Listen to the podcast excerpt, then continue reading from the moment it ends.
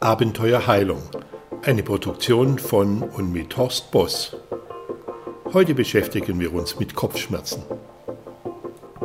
Viele Menschen leiden unter Kopfschmerzen, aber dass Kopfschmerzen unter anderem auch durch den Verlust von Hirnwasser zustande kommen können, darauf kamen jetzt Berner Neurochirurgen. Wir brauchen diese Flüssigkeit, denn sie schützt unser Gehirn und unser Rückenmark. Und wenn die Flüssigkeit verloren geht und nicht schnell genug wieder nachproduziert werden kann, dann trocknet das Hirn äh, buchstäblich aus.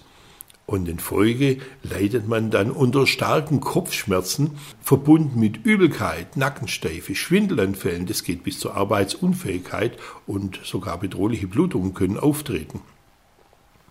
Der Witz ist, dass diese Kopfschmerzen immer wieder plötzlich auftreten ohne ersichtlichen Grund und beim Hinlegen einfach wieder verschwinden. Wissenschaftler der Universität Bern haben jetzt herausgefunden, dass für das Geschehen winzige verkalkte Bandscheibenfortsätze an der Wirbelsäule verantwortlich sind. Diese Sporne bohren ein Loch in die Nervenhaut und das Hirnwasser kann auslaufen. Das so entstandene Leck befindet sich bei den meisten Patienten in der Brustwirbelsäule oder in der unteren Halswirbelsäule.